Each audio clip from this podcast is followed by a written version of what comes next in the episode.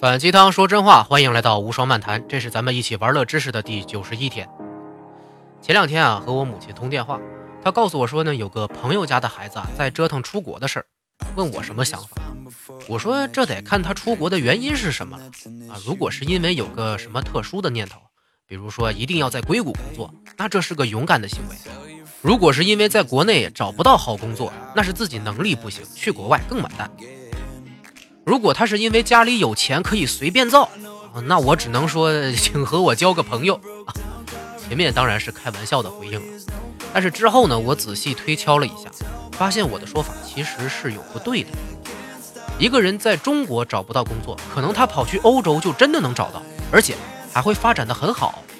同理，可能一个墨西哥人在本土啥也做不了，跑到美国去，反倒开启了新视野。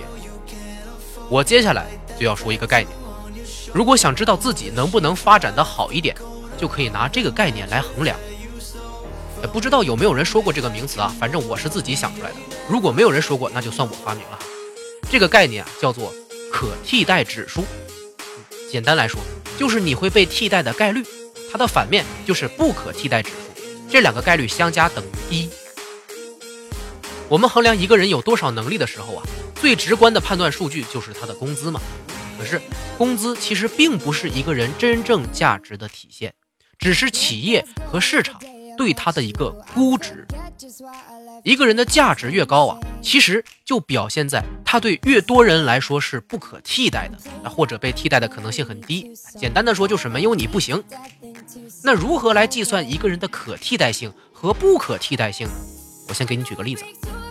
对你的父母来说，你是一个不可被替代的存在，对吧？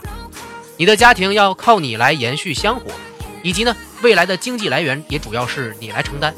再者，二老对于你个人的精神需求很强烈，只要你陪在他们身边，和他们说说话，父母就会很高兴。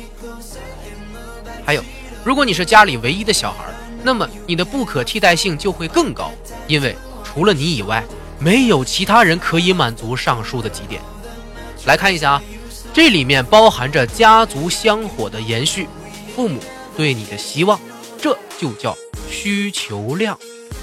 而你呢，如果有兄弟姐妹啊，那么你就有对手，让你变得不是独一无二，这就叫竞争量。而你用能力和意愿满足了你父母的需求以及家庭希望的程度，就是你的成就值。这个叙述起来会稍微有一点复杂。如果你实在听不进去呢，可以直接跳到后面听我说的例子啊。啊用一个粗略的不加权公式来表现这个概念呢，就是你的不可替代指数等于你的成就值除以你的需求量和竞争量的乘积。当然，这里还需要把每个变量去细分啊。需求量包括需求人数和需求程度啊，当然也包含精神需求和物质需求啊。竞争量呢，也包含竞争人数和竞争人的成就值。你的成就值也包括满足需求的程度和满足人数。所以最终的公式就是这个不可替代指数啊，等于满足需求程度乘以满足人数，来比上需求程度和需求人数、竞争程度和竞争人数的成绩。我们来把这个公式代入一下具体情境哈。你在一个父母健在的独生子女家庭。你对父母足够孝顺，经常陪伴在他们身边，而且还能够给家里挣钱，自己也有一个很好的伴侣，还有一个很优秀的孩子。对于你的父母来说，你的不可替代指数就非常高，因为血缘关系啊，再加上你的能力、意愿都很强，你非常好的满足了二老的需求。你也没有一个直接的竞争对手，比如兄弟姐妹呀，所以竞争人数只有一啊，就是你自己。需求人数呢是二，是你的父母。因此，对于父母而言，算下来你的不可替代指数就很高，你是个很棒的孩子。但是，这个例子里面有一个非常重要的因素，就是血缘关系，这个是足以满足父母大部分精神需求的。所以，我们下边再看一个不可替代指数很低的例子：你在一个有一千个员工的中型公司做行政前台，平时的工作就是帮老板订订机票啊，帮同事收发一下快递呀。偶尔发放一些办公用品，早九晚五的工作时间，我们来计算一下你对于公司的不可替代指数，这是个很吓人的结果哈。需求人数是公司的一千人，需求程度对于公司来说肯定是赚很多钱，老板也要很有面子，省下很多时间。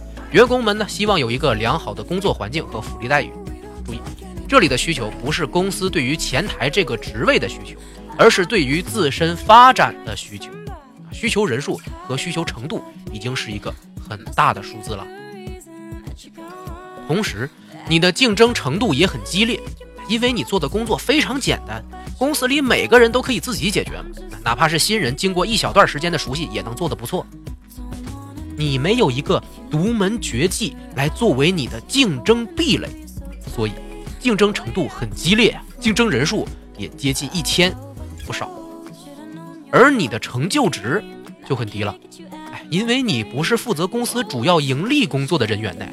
甚至你本人就属于公司开支里的一部分，你还在花掉公司的钱。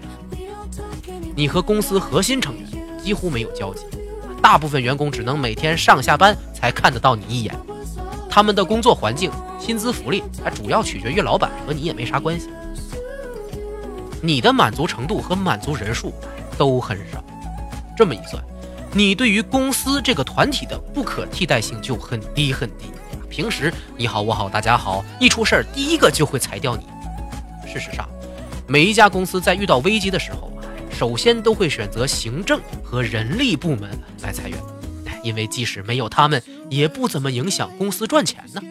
最关键的技术部门和市场部门啊，都不太容易裁掉很多人，因为他们对于公司的不可替代指数很高，公司还指望他们继续赚钱。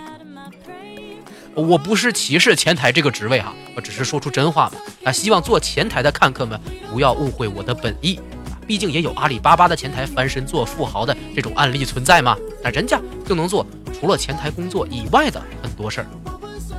他对于那个时候的阿里巴巴公司的不可替代指数就很高。我说的只是大部分在公司里面做着不太重要的工作的人啊。再扩大一点来看。当你面对整个人类社会的时候，那这个指数的分母就趋近于无穷大了啊！因为人数已经足够巨大，再加上需求程度实在是无法估量，你一个人能做的确实有限。所以不是有句话吗？地球没有谁都能转吗？因为每一个个体的成就值，对于人类社会这个无穷大的分母来说，都只是个小数字，不可替代程度啊，几乎就可以忽略不计了。而在这个人类社会里呀，你能有多大的发展？创造出多大的价值，就取决于你自身的成就值，那也就是满足人数和满足需求的程度有多少。另外，再加上你选择了什么样的需求程度和需求人数。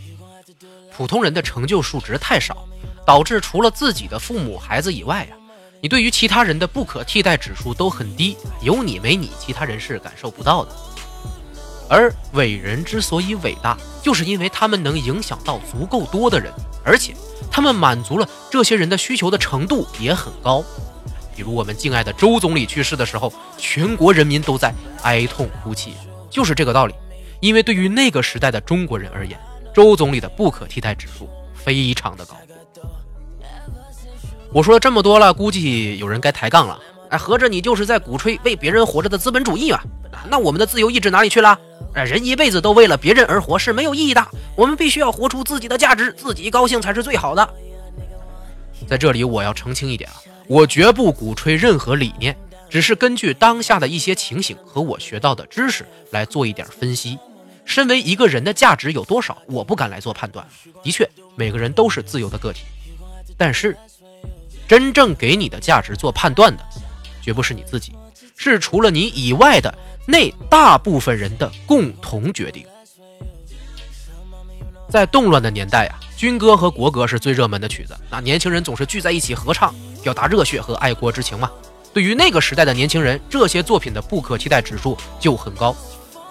但是在现在这个安稳的时代，好像没什么年轻人还会喜欢听这些歌曲了，因为需求量和竞争量都大不相同，有太多歌曲来竞争人们的耳朵，而且人们的需求。不再是单调的热血和希望，情歌更容易找到听众的共鸣来获得喜爱。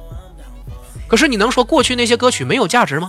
他们都是好歌，只是根据不可替代指数的算法来看，在这个时代，他们更容易被替代掉。艺术家则是尤为突出啊。那很多我们现在熟知的大画家，比如梵高，过去的人不会认为他们有什么实际价值啊，因为没有满足那个时代人们的需求。但是搁到现在，却有这么多人认可了这些艺术家和他们的作品，不可替代指数发生了巨大的变化。画还是那幅画，作家还是那个作家，但是评论他们的大部分人发生了变化，他们的价值也就截然不同。在过去可能只是一张废纸，但现在却值几亿美金。家庭关系、恋爱关系都是如此啊！你只有提高了你的成就值，才能变得真的不可替代。